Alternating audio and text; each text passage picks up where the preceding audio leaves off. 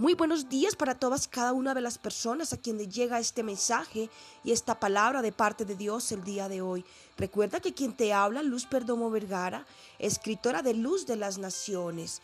Quiero hacerles partícipe a ustedes que nos escuchan día a día de el siguiente mensaje que dice así.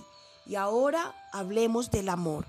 Quiero comentarles que recibí la instrucción de parte del Señor de compartir con ustedes una serie de mensajes relacionados y basados en el amor, pero no en ese amor que ofrece el mundo, no es ese amor que daña, que lastima, no es ese amor enfermizo, sino es el amor de Dios.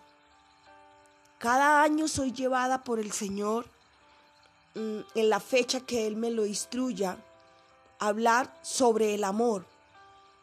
Y me venía diciendo en estos últimos días, y ayer me lo ratificó completamente, y me dijo, quiero que ahora empieces tu serie sobre el amor.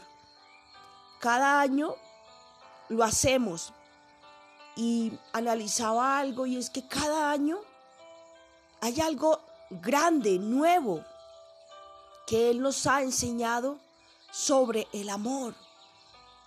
Es increíble cuando nosotros amamos a Dios, cuando conocemos el verdadero amor, nosotros nos desprendemos de todas las cosas del mundo, del sistema pecaminoso y caído de este mundo cuando nosotros verdaderamente conocemos a Dios y como dice la palabra que les quiero compartir hoy, Primera de Juan 4, 12 dice, Nadie jamás ha visto a Dios, pero si nos amamos los unos a los otros, Dios permanece entre nosotros y entre nosotros su amor se ha manifestado plenamente.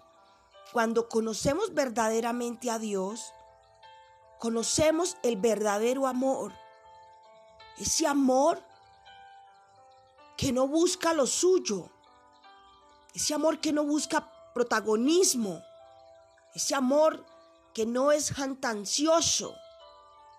Primera de Corintios 13 nos habla de manera mucho más amplia qué es el amor.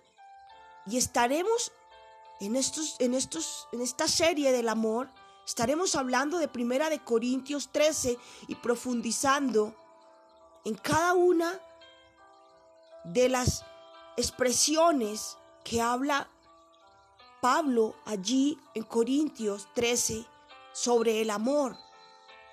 Pero nos encontramos en la palabra de Dios diferentes palabras, mensajes que hablan sobre el amor que nadie jamás ha visto a Dios, por supuesto que no. Pero si nos amamos los, los unos a los otros, Dios permanece entre nosotros. Si yo amo a las personas con las que yo convivo, pero no es amarlas de palabra, no es amarlas de estar íntimamente con esas personas, con una persona. Eso no es amor. No, no hacemos el amor en la parte en la parte sexual. Porque eso lo ofrece el mundo. El amor consiste en el respeto. Consiste en saber que la otra persona puede tener una opinión diferente a la mía, pero que yo debo respetar esa opinión. Que yo debo tener un trato digno con los seres humanos que me rodean que si yo digo que conozco a Dios, que soy creyente, pero mis actitudes, mis acciones son contrarias al amor de Dios, realmente me hago mentiroso.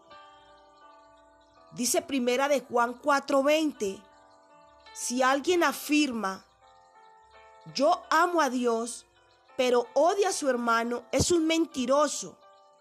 Pues el que no ama a su hermano, a quien ha visto no puede amar a quien no ha visto, es decir, a Dios. decir que amamos a Dios, pero si no amamos a nuestro hermano, nos hacemos mentirosos. ¿Por qué nos hacemos mentirosos? Porque estamos negando a Cristo. Cristo es la verdad. Cristo es la verdad. Y cuando decimos amar a Dios, pero pisoteamos a nuestro hermano, a las personas que nos rodean en nuestro diario vivir, porque es que usted no sabe quién soy yo. Esta clase de personas que vociferan a sus cuatro vientos no saben quién soy yo, realmente no son nadie. Esas personas necesitan la misericordia de Dios porque sus corazones están ensorbecidos en el orgullo, la arrogancia, la soberbia y la altivez.